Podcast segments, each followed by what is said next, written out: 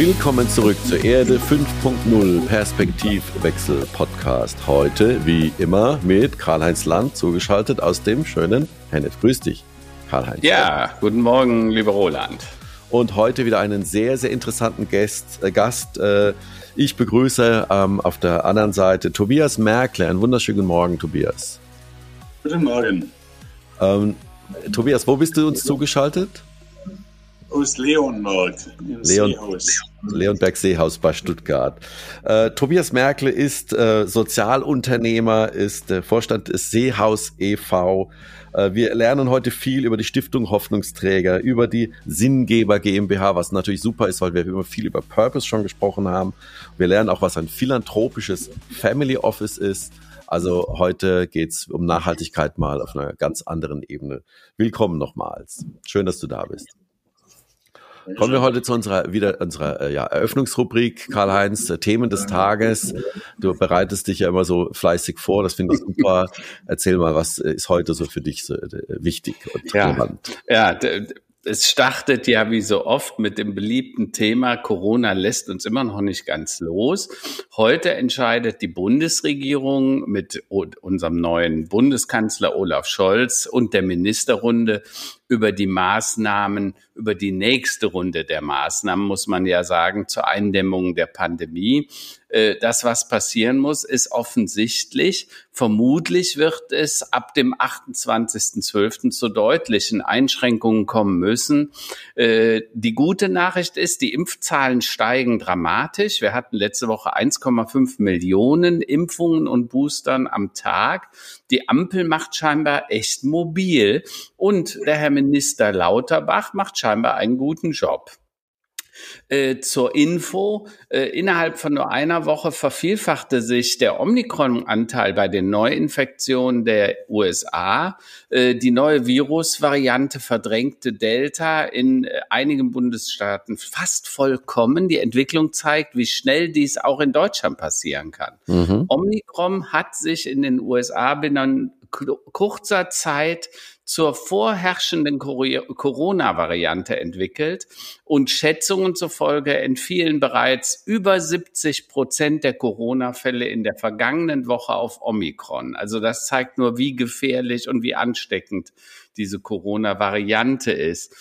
Da kann man sich dann eigentlich nur noch wundern über die Demonstranten gestern in Sachsen.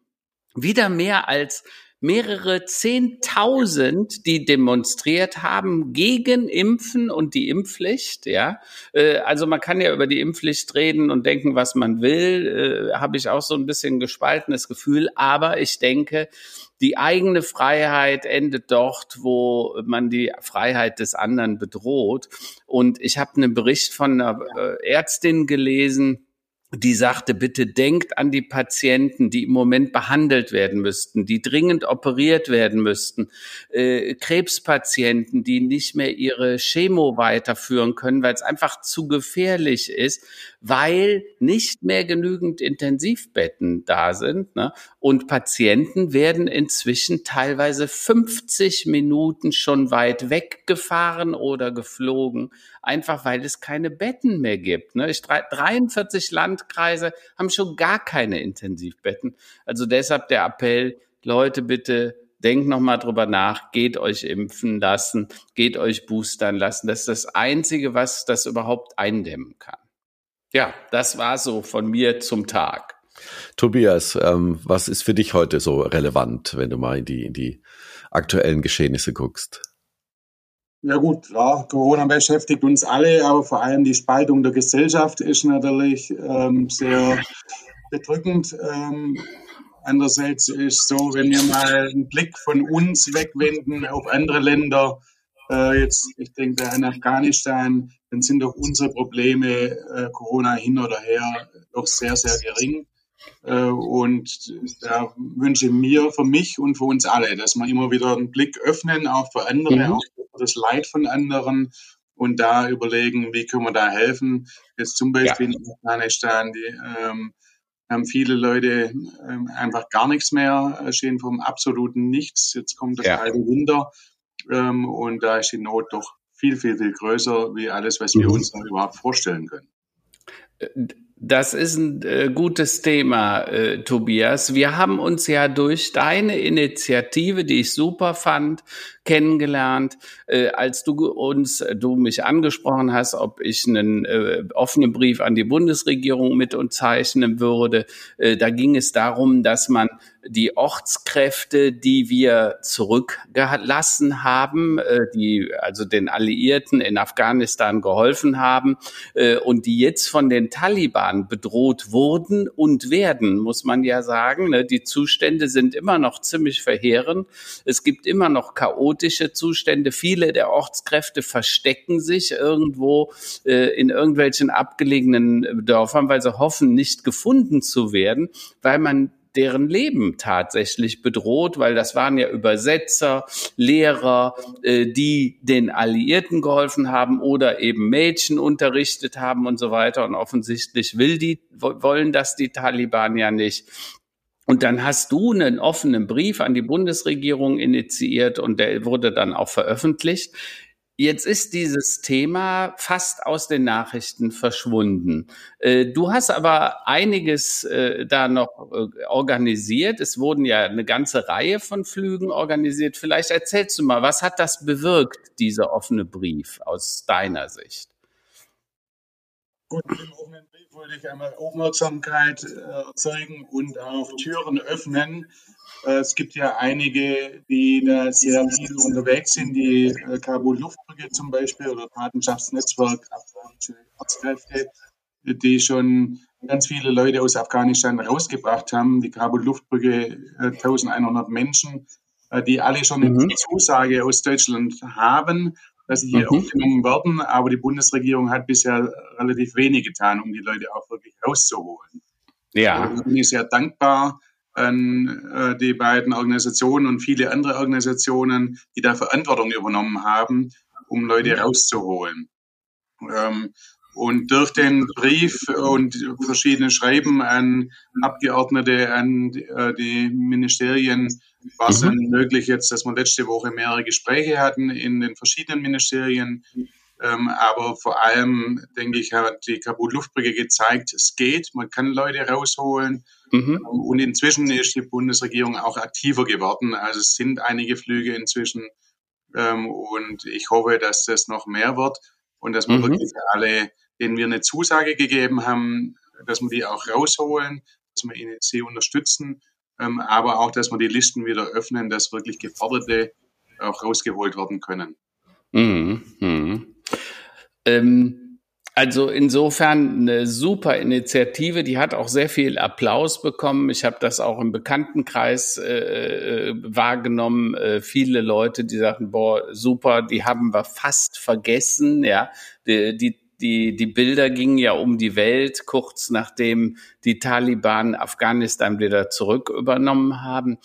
Ähm, jetzt hast du ja eine ganz besondere Geschichte, Tobias. Ähm, äh, dein Vater äh, war ein sehr vermögender Mann. Ähm, äh, 2009 ähm, äh, hat, äh, äh, hat, hat habt ihr äh, erlebt, dass sich dein Vater damals umgebracht hat, äh, hat einen Teil seines, du hast einen Teil des Vermögens, was du dann äh, geerbt hast, gestiftet, einen großen Teil deines Vermögens und sagst seitdem, du bist Sozialunternehmer. Also du bist äh, äh, sehr viel in Stiftungen, Hoffnungsträgerstiftung hatte Roland vorhin schon genannt, äh, das Seehaus-Projekt.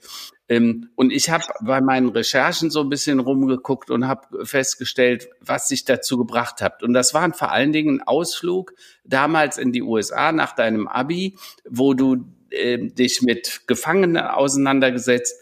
Erzähl mir, was du da erlebt hast. Besonders, ich habe eine Geschichte gelesen, was du in Benin damals in einem äh, Gefängnis erlebt hast. In Benin ähm, sind wir eingeladen worden, dort äh, das Gefängnis zu besuchen. Und sind wir so rumgelaufen und es war absolut erdrückend. Ähm, wir haben dann eine Zelle in Anführungsstrichen besucht äh, mit 600 Mann drin. Die mussten sich abwechseln mit Schlafen, weil es nicht genügend Platz gibt. Die hygienischen mhm. Zustände sind katastrophal. Ähm, wenn, man, äh, ja, wenn man da rumläuft, denkt man, wie können die überhaupt überleben? Ähm, körperlich, aber auch psychisch. Ja. Und dann sind wir danach ein paar eingeladen worden äh, zum Gottesdienst und dann haben die gesungen aus lautem Herzen äh, oder aus, aus ganzer Seele und das war einmal mitreißend und so eine Freude dazu erleben an diesem finsteren Ort. Und dann haben einige aus ihrem Leben berichtet, wie sie hier an diesem finstersten Ort, den man sich nur vorstellen kann, ja. eine innere Freiheit, eine innere Freude gefunden haben, die sie vorher noch nie gekannt haben. Und da ist eben so, ähm, ja, wenn man denkt, da geht man hin, um denen zu helfen, es mir gefällt, ähm, man kann nur von ihnen lernen und ähm, geht man wahnsinnig bereichert wieder raus. Ich habe da ein Zitat von dir gelesen. Man denkt, man geht dahin, um Menschen etwas Gutes zu tun, und dann sind sie es, die einem Dinge lehren mhm. und als Vorbild bewegen. Mhm, mhm. äh, ist, ist das heute noch so für dich, wenn du so zurückguckst? Ist ja jetzt doch schon zehn Jahre her, mehr als zehn Jahre. Ja, auf jeden Fall. Und das Tolle ist, das kann man überall auf der Welt erleben. Äh, war sicher in 30 Ländern im Gefängnis und überall ist diese Hoffnung auch zu spüren und gibt es Menschen, von denen man unheimlich viel lernen kann. Ja, ja, du hast vor allen Dingen, glaube ich, eine Sache dann gelernt. Ich habe dann später noch einen, einen, einen, Artikel gelesen, da wart ihr im äh, kolumbianischen Medellin, in, in dem Bella Vista Gefängnis. Und da sagte man, da gab es früher 40 bis 60 Tote im Monat. Äh, da wurden Köpfe abgeschnitten und als Fußbälle benutzt im Gefängnis. Man kann sich das kaum vorstellen. Äh, und heute gibt es im Gefängnis noch einen Mord im Jahr. Was habt ihr da getan, um, um das Verhalten zu verändern? Ähm, und äh, wie habt ihr das erreicht? Weil äh, das ist ja schon eine verrückte Geschichte. Ja, das ist allerdings verrückt. Und es gab dann irgendwann mal einen riesen Aufstand mit zig Toten am Tag und niemand wusste, was er tun soll. Die Armee stand schon vor der Tür, aber hat sich auch nicht reingetraut. Ja. Dann kam ein ehemaliger Gefangener auf den Gefängnisdirektor zu und hat gesagt, er möchte reingehen und Gottesdienste abhalten. Der Gefängnisdirektor hat gesagt, du bist ja verrückt und wollte es nicht erlauben, aber der stand dann mehrmals bei ihm im Büro. Irgendwann mhm. hat er gesagt, okay, auf einen Toten mehr oder weniger kommt es jetzt auch nicht drauf an, ist ja eh nur ein Ex-Knacki. Ja. Und er durfte dann rein und hat jedem Gefangenen eine kleine weiße Flagge als Zeichen für den Frieden gegeben und Gottesdienst gefeiert. Und von dem Tag gab es keinen einzigen Toten mehr. Für Monate stand die Presse jeden Tag vor der Tür. Niemand konnte es glauben. Und seitdem hat sich das Gefängnis radikal verändert. Die mhm. selbst haben sich zusammengeschlossen und haben einen Friedenspakt geschlossen. Mhm. Haben dann vom Gefängnis aus organisiert, dass ihre Bandenmitglieder außerhalb gemeinnützige Arbeit ableisten. Es sind ja. ganz viele Friedensinitiativen vom Gefängnis ausgegangen, so dass die ganze Umgebung befriedet wurde. Und das ist einfach ja. faszinierend. Äh, und das ist auch heute noch zu sehen. Wir haben ja dort, oder unsere Partnerorganisation Prison Fellowship Kolumbien hat dort Projekte Dörfer der Versöhnung, wo ja. Guerilla-Mitglieder und Paramilitärs gemeinsam mit Opfern von Konflikt an diesem Programm Opfer und Täter im Gespräch teilnehmen und dann gemeinsam zerstörte Infrastruktur in ihren Dörfern wieder aufbauen. Ja. Wenn man gemeinsam für eine bessere Zukunft arbeitet, dann kann man die Vergangenheit auch eher hinter sich lassen und kann vorwärts schauen. Du, du hast sogar in einem Gefängnis etwas erlebt, dass einer der Gefangene de, den Schlüssel zum Außentor hatte. Ja, das war in Brasilien. Das ist auch ein Grundmodell für unser Konzept im Seehaus. Das ja. Gefängnisse. Ich bin da hingekommen vor über 30 Jahren und uns wurde dann aufgemacht vom freundlichen jungen Mann. Der hat uns rumgeführt und nachher sagt irgendjemand, ja, der hat eine Haftstrafe von 132 Jahren. Und der hat einen Schlüssel von der Außenpforte und es gab kein Gefängnispersonal, keine hauptamtlichen Mitarbeiter, äh, sondern Ehrenamtliche, die das geleitet haben. Aber vor allem wurde es geleitet von dem gewählten Insassenbeirat. Ja. Und die haben bestimmt, wer den Schlüssel hat von der Außenpforte, wer den Schlüssel hat von den Zellen, geschlossenen, halboffenen, ganz offenen Bereich ist hat besser funktioniert als alles, was ich je gesehen habe. Inzwischen gibt es 50 Gefängnisse in Brasilien, die so geführt werden. Okay. Und es ist einfach faszinierend, wenn man Leuten Verantwortung übergibt. Ähm, das verändert Menschen. Wenn man ihnen mit Vertrauen entgegenkommt, das verändert. Wenn man ihnen Hoffnung schenkt, das verändert. Mhm. Mhm. Ja. Verrückt. Äh, Roland, Entschuldigung, ich frage hier die ganze Zeit, vielleicht willst du mal. Nee, alles gut. Also das, äh, die, was mich halt äh, wirklich, ähm, was ich spannend finde, ist ähm, diese Thematik, die, wir auch im, im Vorgespräch kurz hatten. Ähm, was kann man sich, äh, also ich würde gerne über Sinngeber äh, GmbH äh, sprechen, also ein philanthropisches Family Office. Mhm. Ähm, was hat es denn, was hat dich dazu bewegt? Was steckt denn dahinter? Also Family Office kenne ich ja so, ja quasi Vermögensverwaltung, Vermögenssicherung. Ähm, und wie kann man das quasi mit, mit Philanthropie und mit Gemeinnützigkeit äh, ver, ver, verbinden am besten? Genau, wir sind selber sehr gut vernetzt, äh, national und international, mit ganz vielen gemeinnützigen Organisationen. Ähm, und wir möchten andere unterstützen, ähm, mhm. auch im sozialen Bereich ähm, oder für die Gemeinschaft äh, tätig zu sein.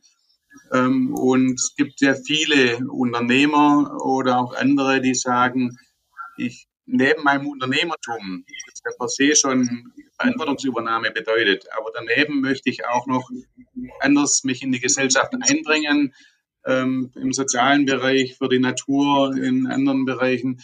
Aber ich habe nicht wirklich die Zeit dazu. Ich kann mich da nicht drum kümmern. Ich kenne mich auch nicht aus ähm, in der ähm, Welt der NGOs, der gemeinnützigen Organisationen, weiß nicht, kommt mein Geld wirklich an. Und deswegen wollen wir da eine Dienstleistung geben, dass wir eine Projektauswahl machen. Der Unternehmer sagt uns, okay, ich möchte ein Projekt in Benin unterstützen und dann geben wir vier, fünf Projekte zur Auswahl, machen dann auch das Reporting. Oder wir können auch eine Strategieberatung machen. Wie kann ich Philanthropie umsetzen? Was will ich bewegen mit meiner Philanthropie? Und bis hin ähm, zu einem organisatorischen und rechtlichen Aufwand. Eine eigene. Stiftung mhm. zu gründen ist ja sehr aufwendig mhm. und auch das wollen wir abnehmen. Es gibt inzwischen sehr einfache Formen, Stiftungsfonds oder unselbstständige Stiftungen und so können mhm. wir dann allen rechtlichen Aufwand, allen organisatorischen Aufwand abnehmen und trotzdem hat man seine eigene Stiftung, die man selber mhm. benennen kann und auch langfristig dann sagen kann, wie will ich das Geld verwenden Mhm. Ähm, da gibt es in Amerika sehr gute Vorbilder. Die Donner mhm. Advised Funds, da kann ich jetzt mhm. spenden und kriege mhm. jetzt eine Spendenbescheinigung, kann jetzt Firmenanteile einbringen oder Wertpapiere, kann mhm. auch dauerhaft auch entscheiden, wie wird es weiter angelegt und wie wird es in die Gemeinnützigkeit ausgegeben. Und okay. das äh, bieten wir jetzt eben auch hier in Deutschland an. Ja, ja. Äh, du hast mal ein schönes Zitat zu dem Thema gesagt. Du sagst, Geld kann glücklich machen, wenn man es für andere einsetzt. Ähm, das ist genau dein Ziel und das hat mich auch begeistert, äh, als wir uns kennengelernt haben, die ersten Male miteinander gesprochen haben, dass du ja extrem engagiert bist und versuchst auch andere zu motivieren, selber auch was zu tun. Ja, es ist ja nicht nur, dass du das von dir aus tust, einen Großteil deines Vermögens eingebracht hast, sondern auch andere immer wieder motivierst. Ähm, was denkst du denn, könnten andere von, von dir lernen oder sich abschauen, äh, wo du glaubst, äh, die würden dann vielleicht auch mehr Glück für sich empfinden. Äh, erzähl mal was aus der Geschichte. Du, du bist ja teilweise, setze dich sehr für äh, Gefangene ein, also Ex-Knackis sozusagen oder teilweise auch noch Knackis, mit denen du zusammenarbeitest. Äh, was, was gibt dir das? Vielleicht erzählst du mal aus deinen Erfahrungen da ein bisschen. Gut, äh, erlebt, was Gefängnis bedeutet ähm, weil ich dort jemanden besucht habe. Äh, und dann habe ich gesagt, das kann sich sein, da muss man was ändern. Aber klar ist, wenn man was ändert, tut sich halt nichts. Und von dem her habe ich mir vorgenommen, eine Alternative zum Strafvollzug zu schaffen. Und dann nach 13-jähriger Vorbereitung konnte ich das dann auch umsetzen. Und es mhm. lohnt sich einfach, in junge Menschen zu investieren, äh, die zwar sehr viel Schuld auf sich geladen haben, die dafür auch Verantwortung tragen müssten, müssen, aber gleichzeitig wüsste ich nicht, ja, was mit mir passiert wäre, wenn ich gleich aufgewachsen wäre. Mhm. So lohnt mhm. sich in diese Menschen zu investieren, dass sie die Gaben, die sie haben, dass sie die umlenken können in was Positives und dass sie sich positiv in die Gesellschaft einbringen können. Und das lohnt sich für jeden Einzelnen. Oder genauso bei der Hoffnungsträger-Stiftung, äh, die ich vor acht Jahren gegründet habe, ist ein Schwerpunkt mhm. integratives Wohnen, wo Flüchtlinge und Deutsche zusammenwohnen.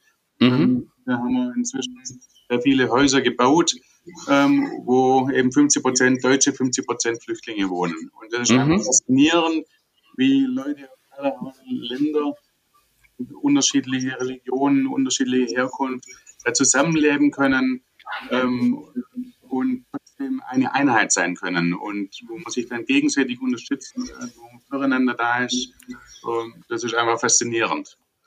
Mhm.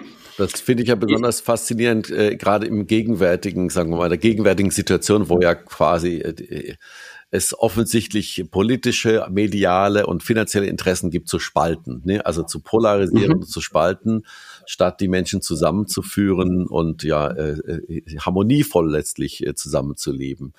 Ähm, mhm. Was, was glaubst du denn, ähm, anderer Bereich, aber was glaubst du denn, was, was, äh, wir haben ja jetzt äh, in, in den letzten, wenn ich mal mein Leben angucke, die letzten 50 Jahre, wir haben keinen Krieg erlebt, wir haben eine EU erlebt, wir haben eigentlich die längste, erfolgreichste Demokratiephase in Europa erlebt da denkt man sich ja, der Mensch sollte doch eigentlich gelernt haben, dass das irgendwie gut ist, aber offensichtlich hat der Mensch das verlernt und irgendwie ist jetzt gerade mal wieder attraktiv zu spalten, zu hassen und zu polarisieren, schwarz und weiß.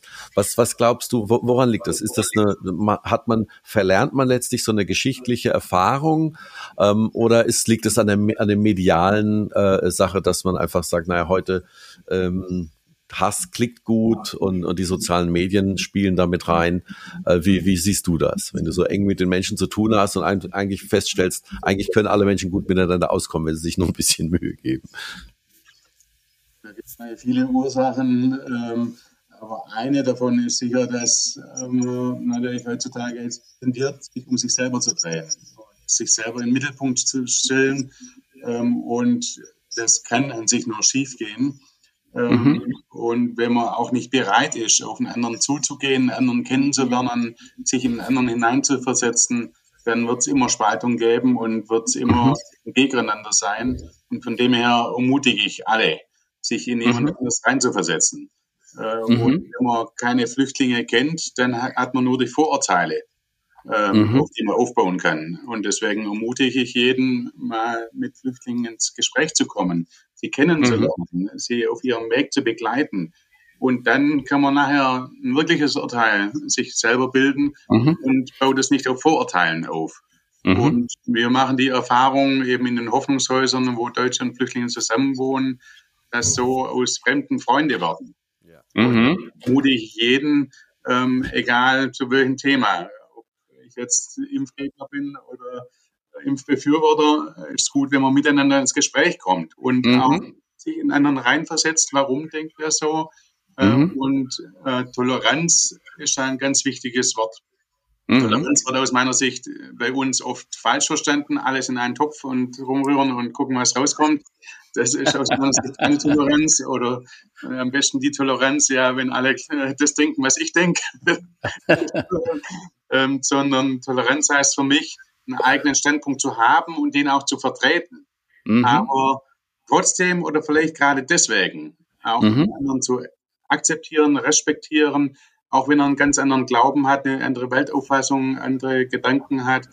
Ähm, und mhm. das ist wichtig, dass wir eben bereit sind, andere zu akzeptieren, ja. auch mit ganz anderen Ansichten.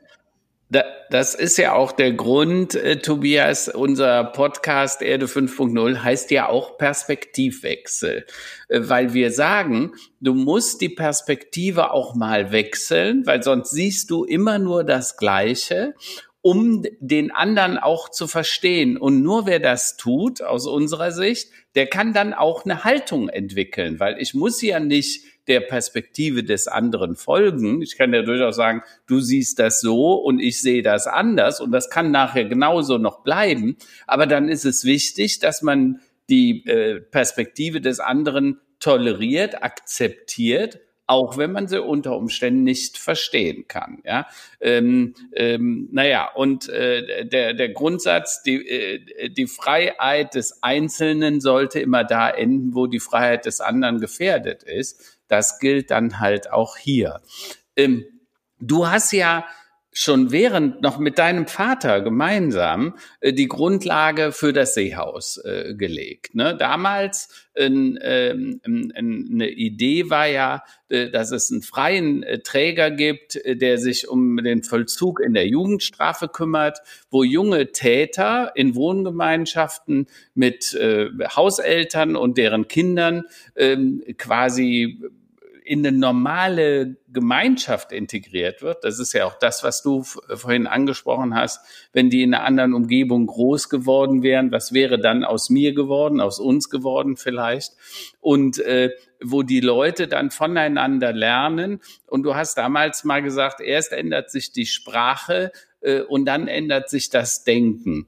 Ähm, äh, erzähl mal ein bisschen aus deinen Erfahrungen mit dem Seehaus.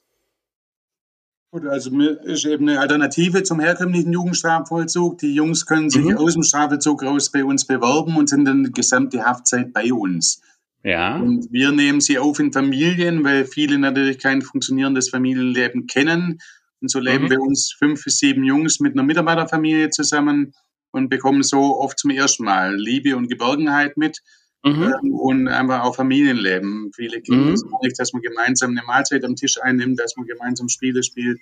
Äh, das ist für sie ganz neu und so mhm. haben sie das kennen. Und gleichzeitig haben wir einen sehr durchstrukturierten Tagesablauf von 5.45 Uhr, angefangen mit Frühsport, äh, bis abends szenisch volles Programm mit Schule, Ausbildung, Sport, gemeinnützige Arbeit, Einzelgespräche, mhm. Gruppengespräche.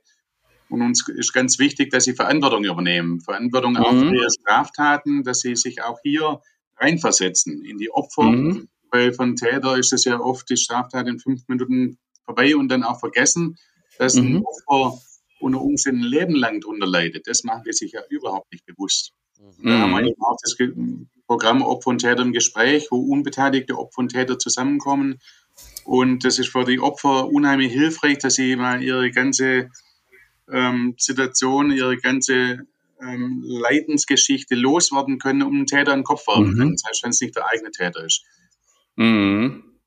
Für die Täter auf der anderen Seite ist eben zum ersten Mal, dass sie sich wirklich bewusst machen, was eine Straftat im Leben vom Opfer bedeutet. Wenn man sechs Opfern gegenüber sitzt und deren Leidensgeschichte hört, das geht unter die Haut und das verändert auch was im Denken. So kann Opferempathie entstehen.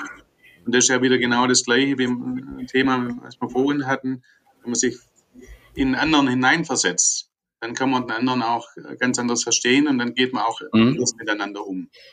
Ja, Jetzt ist es ja so, Tobias, äh, du bist aufgewachsen, dein Vater hat aus einem kleinen, ich glaube 70 Mann Laden, den er mal von seinem kleinen Pharmazieanbieter, ein 100.000 Mann Imperium gemacht. Äh, also ein riesen Konzern. Und für dich war ja eigentlich klar, irgendwann wirst du selber auch, äh, den Namen kann man ja nennen, bei Ratio Farm dann mal einsteigen. Äh, und dann hat sich ja alles dramatisch geändert, auch durch die Umstände äh, des plötzlichen Todes deines Vaters. Ähm, und du, jetzt sagt man ja so Sozialunternehmer, Philanthropen, Entschuldigung, Spinner, was wollen die eigentlich? Ne? Geht's denen zu gut? Und du organisierst das aber ja ein bisschen wie ein Unternehmen. Äh, und äh, was ist dein Ziel? Also wo, worauf willst du raus im Sinne von ähm, die Gesellschaft verändern, äh, äh, dem dieser dieser philanthropischen äh, des Teilens auch äh, einen anderen Sinn geben. Äh, was was treibt dich da an? Also gut, ich denke, wir haben alle Verantwortung. Und das gilt, die Verantwortung zu leben. Zum einen mhm. gilt Eigentum verpflichtet. Das ist ein wichtiger Grundsatz aus unserem ja. Grundgesetz. Und zum anderen ist unser Grundgesetz geschrieben in Verantwortung vor Gott und den Menschen. Mhm. Ähm, und das gilt eben, das umzuleben. Und das versuche ich äh, durch das, was ich mache, umzusetzen, Verantwortung zu übernehmen mhm. für die Gesellschaft. Äh, jetzt mir speziell ähm, für Straffällige, einerseits für Opfer von Straftaten, andererseits auch im mhm. Präventiven Bereich sind wir im Seehaus e.V. aktiv und dann eben über die Hoffnungsträgerstiftung auch äh, für Flüchtlinge. Und ich denke, wir können immer meckern und motzen, da gibt es auch genügend Anlass. Da sind wir als Deutsche auch sehr gut. Ähm, aber ja. das bringt ja nichts. Äh, das hilft niemand was, wenn wir uns nur aufregen, äh, wie schlecht irgendjemand anders das macht. sondern ähm, wenn man irgendwo denkt, es läuft was nicht gut, dann muss man ja überlegen, wie kann man es besser machen. Und mhm. das war eben der Gedanke, wollte die Hoffnungsträgerstiftung eine reine Förderstiftung sein, dass wir andere unterstützen. Im Flüchtlingsbereich ähm, haben wir da gesucht. Ich habe auch damals schon sehr viele sehr gute Initiativen im Flüchtlingsbereich, aber ich habe nichts gefunden mit Wohnen und vor allem mit integrativen Wohnen. Weil das Problem ist ja, oft die Flüchtlinge wohnen mitten im Ort, haben aber keinerlei Kontakt zu Deutschen. Wenn mhm. 200 Leute zusammenwohnen, die alle noch nicht integriert sind, die alle noch keine Perspektive haben, die teilweise untereinander verfeindet sind, ja, dass es da mal knallt, muss man sich ja nicht wundern. Ja. Und dass ja. da Integration nicht gut gelingen kann in vielen Fällen, muss man sich auch nicht wundern. Und deswegen haben wir dann gesagt, okay, schaffen wir eben integratives Wohnen, wo Flüchtlinge und Deutsche zusammenwohnen. Und so denke ich, kann jeder an der Stelle, wo er ist, Verantwortung übernehmen und kann dann, wenn er irgendwas sieht, was nicht gut läuft, überlegen, wie kann ich da beitragen, dass sich das ändert. Äh, dadurch, mhm. dass ich selber aktiv werde, dadurch, dass ich andere unterstütze, die da aktiv werden, äh, dadurch, dass ich die Politik unterstütze, da ähm, vielleicht einzulenken, umzulenken. Ähm, und so haben wir Verantwortung und das gilt, die Verantwortung umzusetzen. Das äh, ein sehr, sehr schöner Gedanke, ein sehr schöner Aufruf. Also eben nicht nur meckern, äh, das hilft nicht und maulen und schimpfen, sondern ich denke, wir haben es alle so ein bisschen selbst in der Hand. Das ist ja auch das, das Gute. Äh, ähm, äh, man muss, meistens ist es ja auch nicht mit Geld getan, sondern eben mit Zeit und mit Energie, mit Empathie und ähm, ja, also wenn wir da natürlich die Pandemie ist jetzt da auch jetzt kein großer Zuspieler, dass man sich damit mit anderen Menschen trifft, groß und andere Netzwerke quasi noch aufbaut. Aber äh, es wird auch wieder Zeiten geben, wo man sicherlich ähm, mit Menschen zusammen Initiativen machen kann, ob es ein Straßenfest ist oder ein, ein Wohnprojekt ist oder mit Kindern gemeinsam was machen.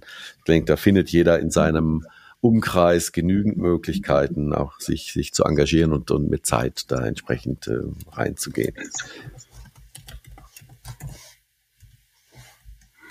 Ich habe noch eine Frage ähm, nochmal zum Seefeld auch. Ähm, Entschuldigung, See, Seehaus e.V. Mhm. und zu den Jugendlichen. Also man, ähm, es gibt ja oft äh, die Frage, ist es eine Frage der Veranlagung, dass jemand straffällig wird oder halt, sagen wir mal, einen gewissen Lebensweg geht und äh, 50 Prozent davon ist natürlich Umfeld, Familie und Prägung von außen. Wie siehst du das? Also die Erfahrung, die du hast. Ne? Du hast eben gesagt, erst ändert sich die Sprache, dann ändert sich das Verhalten der Menschen. Äh, das würde ja sagen, dass es in allererster Linie aufs Umfeld und, und mal auf die Sozialisierung ankommt. Ähm, Gibt es auch, sagen wir mal, hoffnungslose Fälle, wo du sagst, ja, da ist einfach eine Veranlagung da, oder, oder sagst du, nee, nee, zu 95 Prozent oder 99 Prozent kann man eben mit ähm, positivem Einwirken, mit einem positiven Umfeld, Geborgenheit, eine Familie äh, und entsprechend da auch äh, ja, äh, Menschen zum Guten quasi bewegen oder verhelfen. Also ich würde sagen, es gibt keine hoffnungslosen Fälle, sondern jeder, der sich verändern will, kann sich auch verändern. Und äh, wenn man ihnen er hilft dabei, äh, das ist unheimlich wichtig. Ähm, und in Kolumbien zum Beispiel arbeiten wir ja auch mit den Guerillas, die ihre Waffen abgegeben haben. Und da ist jetzt die mhm. Frage, die wollen sich verändern, aber ähm, haben sie die Möglichkeit, sich zu verändern? Die, die dortige Regierung, die derzeitige Regierung ist in sich gegen den Friedensprozess gewesen und unterstützt mhm. die Guerillas nicht äh, bei äh, dem, dass sie sich in, in das normale Leben integrieren ähm, hält sich nicht an die Versprechungen der Regierung. Und so macht sie es den Leuten eigentlich schwer, sich zu verändern, neues Leben anzufangen und so kehren manche wieder zurück zu den Waffen. Und mhm. da gilt es eben, Leuten die Möglichkeit zu geben, ähm, zum einen den Veränderungswunsch natürlich, zu, äh, dass sie das haben, aber dann auch die Möglichkeit zu geben, auszusteigen und neues Leben anzufangen. Und ja, das Umfeld macht unheimlich viel auf, aus. Ähm, eben, ich habe es ja vorhin gesagt, wenn ja. Ähm, das ist teilweise unvorstellbar, wie ähm, die Leute aufwachsen, wie unsere Jungs aufgewachsen sind. Äh, manche wurden schon ähm, mit neun von der Straße erzogen, weil den Vater kannten sie gar nicht, die Mutter war Alkoholikerin, der Kühlschrank war immer leer. Ähm, deswegen waren sie dann nur auf der Straße und sind dort mhm. erzogen worden.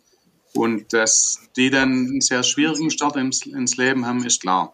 Und da muss man gucken, okay, äh, die haben jetzt vieles nicht gelernt in den ersten 18 Jahren ihres Lebens und wir können ihnen helfen, dass sie äh, das lernen können, dass sie das nachholen können und dass sie ihr Leben ähm, in eine gute Richtung lenken können. Ja. Tobias, jetzt ist das so, du kommst aus einer Familie, die wohlbehütet war, wo immer wahrscheinlich viele Dinge gut geregelt waren. Jetzt lernst du solche Familien kennen, Personen kennen, die äh, komplett aus dem Gegenteil von behütet kommen, ne, wo es um Gewalt geht, um, um nacktes Überleben. Du hast das auch in manchen deiner Reiseberichte beschrieben, äh, gerade diese Berichte aus dem Knast äh, ähm, äh, in Kolumbien oder Medellin, äh, wo du sagst, da, da, da ist, da wohnt die Gewalt pur. Und dann erlebst du auf einmal, da kommt so ein Verrückter und sagt, ich verteile weiße Fähnchen äh, und, und bete mit denen oder halte einen Gottesdienst ab und, und auf einmal äh, wird das ganze Ding befriedet. Ähm, wie hat das auf dich gewirkt und, und, und was, was zeigt dir das eigentlich für, für andere Menschen, die vielleicht heute noch eine andere Position vertreten, wie das, was man selber glaubt? Ja, eben. Ich denke, dass jeder ähm, ja, in jedem Hoffnung drinsteckt und jeder sich verändern kann. Und das ist eben auch das Faszinierende. Also ich kenne Leute, die wahnsinnig viel Schuld auf sich geladen haben wenn wir gerade ja. nach Kolumbien gehen, äh, denke ich an einen Nehemia, der ähm, es wurden zwei Personen von seiner Familie umgebracht, von den Guerillas. Deswegen ja. dann zu den Paramilitärs, hat sich dort mhm. war dann Kommandeur der Paramilitärs und war ja. dann für viele Massaker verantwortlich. Er ja. war für über 9000 Morde verantwortlich. Ja. Und ähm, er war dann im Gefängnis und dort hat er an dem Programm teilgenommen, Opfer und Täter im Gespräch. Ähm, ja. Und hat dadurch sein Leben radikal verändert. Okay. Hat seine Schuld zugegeben, hat alles ähm, aufgedeckt, was war. Dadurch hat er sich natürlich nicht nur Freunde gemacht, äh, sondern seine Mitkommandeure, ähm, vor denen muss er sich jetzt fürchten. Er, ähm, ja. er ist inzwischen auf Bewährung draußen, ähm, aber kann sich nur mit Personenschutz bewegen. Ähm, aber ähm, er setzt sich jetzt für den Frieden ein, für Versöhnung. Er hat die, die, die Dörfer, wo er Massaker verüben hat lassen, Entschuldigungsbriefe geschrieben und will jetzt auch dort beitragen, dass die wieder aufgebaut werden. Ähm, und so ist faszinierend, dass Leute, die an sich, wo jeder sagt, die, die gehören für immer ins Gefängnis und gehören abgeschrieben. Ähm, und ja, in Amerika würde man sagen, Todesstrafe, die müssen mit ihrem Leben büßen. Aber ja. auch diese Menschen können sich verändern ähm, mhm. können ein anderes Leben wieder beginnen und können so zu Hoffnungsträgern für andere werden. Und das gilt, okay. dass wir sehen, wo ist das Potenzial in Menschen und wie können wir in ihnen Hoffnung implementieren und wie können sie zu Hoffnungsträgern werden. Mhm. Hast du denn auch mal so richtig erlebt, dass du reingefallen bist? Du hast gesagt, na ja, äh, das kann ja immer werden. Ich habe Hoffnung und du bist so richtig böse enttäuscht worden von jemandem in der Situation. Gut, das ist sehr oft, das gehört dazu. Ähm, wir haben bei uns im Seehaus Jungs, die abbrechen, die zurückgehen ins Gefängnis. Ähm, ja. Oder auch Jungs, die es erfolgreich durchziehen und nachher doch rückfällig werden. Gehört dazu. Das ähm, liegt in der Natur der Sache. Ähm, okay. Da ja, muss man sich darauf einstellen und ähm, muss damit umgehen. Okay. Jetzt, jetzt hast du ja relativ viele solcher Fälle, wo, also es, wir reden ja über ein paar hundert Leute, die, in, die solche Programme durchlaufen. Äh, und äh, was sagst du? Der Gesamtaufwand lohnt das Ergebnis? Auf jeden Fall für jeden Einzelnen lohnt sich's äh, und ja. unsere Aufgabe ist, Samen zu säen. Wann ja, die aufgehen, ja. ob sie aufgehen, wie sie aufgehen, das ist dann nicht mehr okay. unsere Sache, sondern unsere Aufgabe ist, Samen zu säen. Und es ist toll zu sehen, bei denen, wo es aufgeht, wo man es mitbekommt. Bei vielen, mhm. Und bei vielen denkt man erstmal, das ist ein Misserfolg, wenn er mhm. doch gepackt und doch wieder rückbelegt wird. Aber das okay. sind gesät. Und vielleicht braucht über einen oder anderen zweiten oder dritten Anlauf. Ähm, ja. Und wenn er sich dann verändern kann, äh, dann hat sich ja, gelohnt. begegnen die Jungs oder die, die Mädels dir nicht auch oft kritisch und sagen, ja, weißt du, du, du kommst aus so einem behüteten Haus und ich komme quasi aus der Gosse, du hast gut reden? Nö, das an sich nicht, sondern sie respektieren das und, und okay. das ist gut, dass ich hier mit ihnen Leben teile.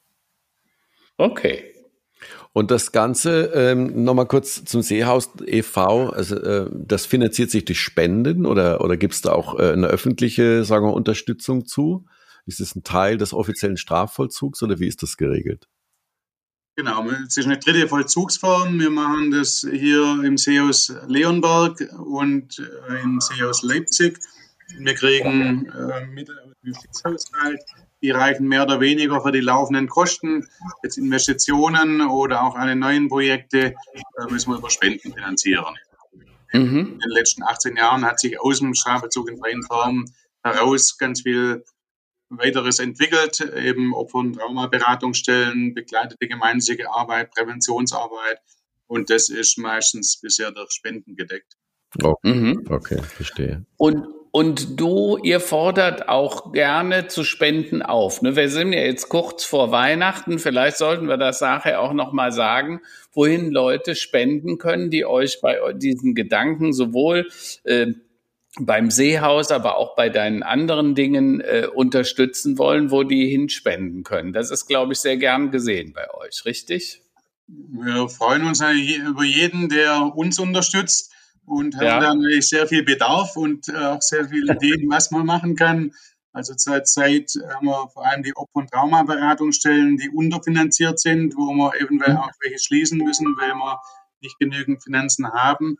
Ähm, ja. Und äh, da viele Opfer haben wir einfach niemand, mit dem sie über die Straftaten sprechen können, über das, was ihnen passiert ist.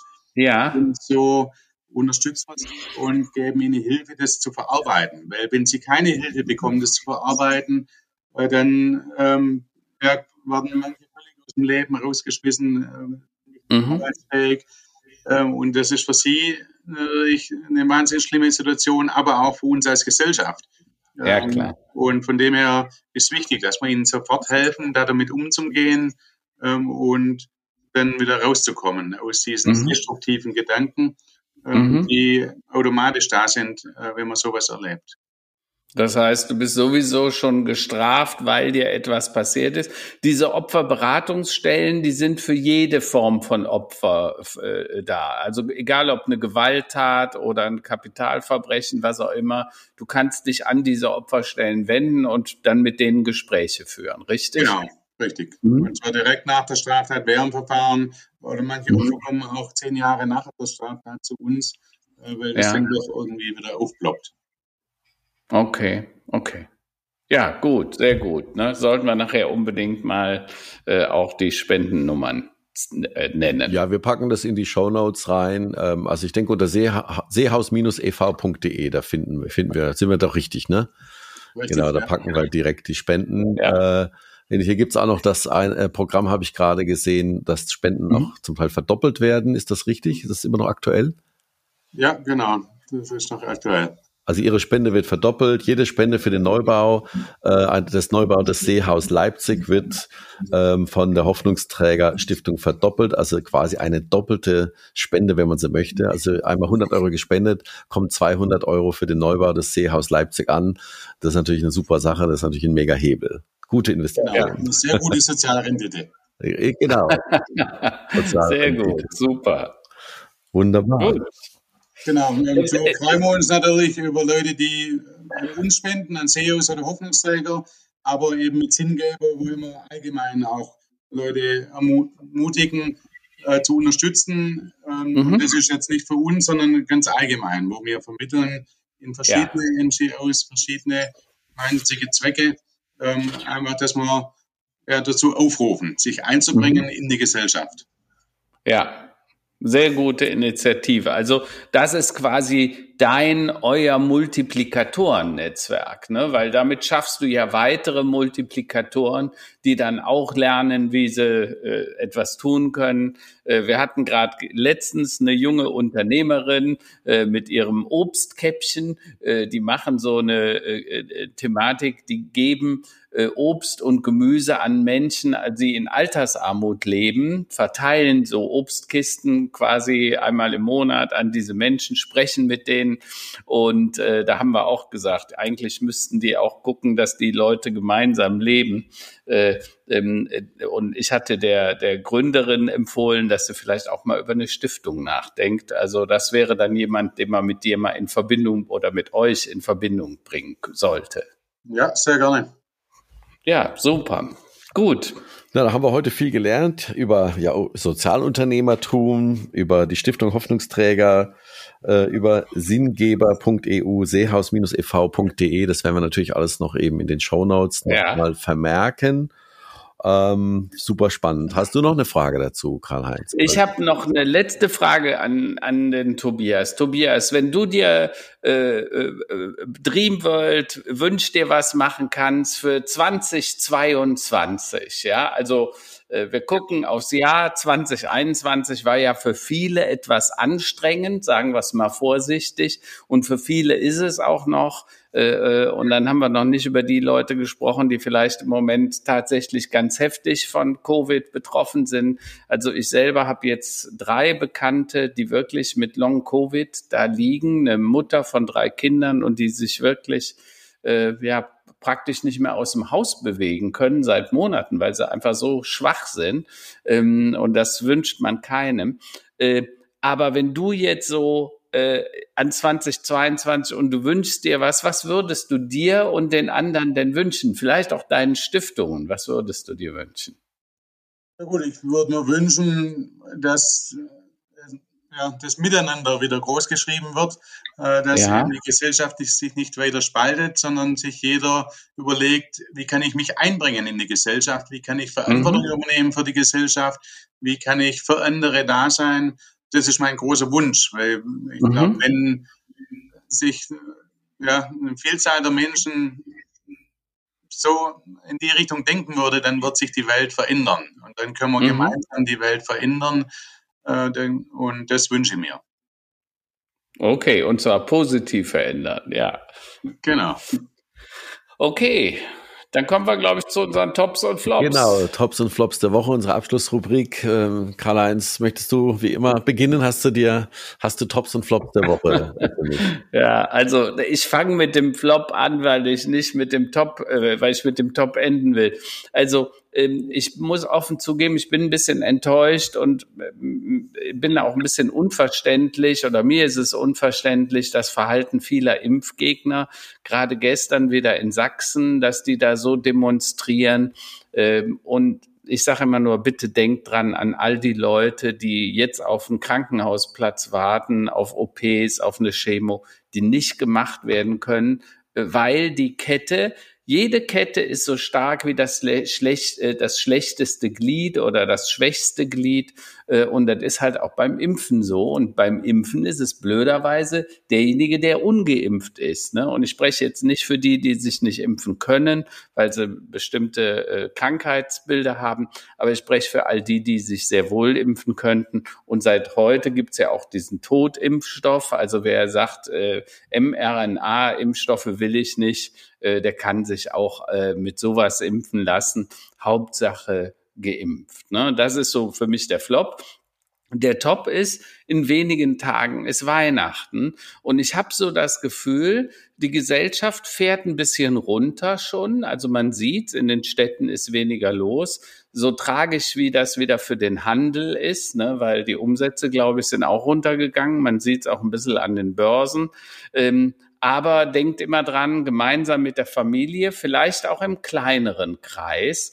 Äh, aber ähm, ich denke immer, es geht nicht um die großen Feste, es geht vielleicht auch um die besinnlichen Feste, die einmal zur Ruhe kommen lassen. Ähm, und Tobias, ich werde dir nachher auch ein Büchlein äh, schicken. Ich habe ja ein Buch geschrieben, Stillstand als Beschleuniger, Lockdown, Covid-19 als notwendige schöpferische Zerstörung, weil ich glaube, dass die Krise vielleicht auch eine Chance für alle sein kann. Äh, und mich würde freuen, wenn mehr Familien äh, dann auch wieder zusammensitzen, in Ruhe, ein bisschen besinnlicher und äh, die Konsumorgien vielleicht ein bisschen nebenan bleiben sozusagen und nicht zum Fokus werden. Sehr schön. Und äh, Tobias, wie sieht's bei dir aus? Hast du Tops und Flops der Woche für uns aus deinem Umfeld? Das ist vielleicht kein Flop, aber ein Abschied. Äh, gestern haben wir Abschied gefeiert äh, von einer, die lange im Hoffnungshaus gewohnt hat. Äh, die Alia ähm, aus Syrien, eine tiefgläubige Muslima. Ähm, sie hat fünf Jahre im Hoffnungshaus gelebt und die letzten drei Jahre auch ähm, war sie auch angestellt bei der Hoffnungsträger Stiftung. Mhm. Ähm, und ja, es war ein bewegender Abschied, ähm, weil wir konnten alle unheimlich viel voneinander lernen. Ähm, mhm. Wir konnten von ihr lernen, sie konnte von uns lernen. Ähm, und wir haben wahnsinnigen Respekt füreinander und sie hat sich wahnsinnig eingebracht, hat das Hoffnungshaus mhm. mit aufgebaut, mit geprägt ähm, und äh, ja, da kann man einfach in einer unheimlichen Dankbarkeit miteinander gehen. Mhm. Sie wird jetzt geheiratet und wird wegziehen, ähm, leider, ähm, aber wir werden verbunden bleiben. Obwohl wir höchst unterschiedlich sind, ist eben eine Einheit und das mhm. ist das Schöne und das ähm, ist auch das, das ich jedem eben mitgeben will. Ähm, wir müssen nicht alle gleich sein, sondern wir dürfen unterschiedlich sein. Aber mhm. in der Unterschiedlichkeit ergänzen wir uns. Ja. Äh, mhm. Sehr schöner gut, Gedanke. Zum, zum Job, ähm, vielleicht eben, ja, Weihnachten steht vor der Tür, ist völlig richtig und ist ja ein Fest der Hoffnung, ein Fest der Liebe. Ähm, und wenn wir da überlegen eben, was bedeutet das für mich ganz persönlich? Ähm, in meiner Beziehung zum einen zu Gott, in meiner Beziehung zu anderen und wie kann ich ähm, diese Hoffnung auch weitergeben. Und mhm. dass sich jeder überlegt und jeder überlegt, okay, wie kann ich meinen Teil in der Gesellschaft ähm, bei, ja, weitergeben. Wir haben jetzt mhm. zum Beispiel mit Sinngeber ist ein Startup-Unternehmen auf uns zugekommen, die haben eine Climate Pledge Stiftung mit uns jetzt gegründet, wo sie ihren Mitarbeitern äh, dann ermöglichen wollen, Wald in Panama äh, zu pflanzen äh, und dass so jeder von den Mitarbeitern Waldbesitzer wird und was beiträgt für die mhm. Umwelt, beiträgt für unsere Gesellschaft.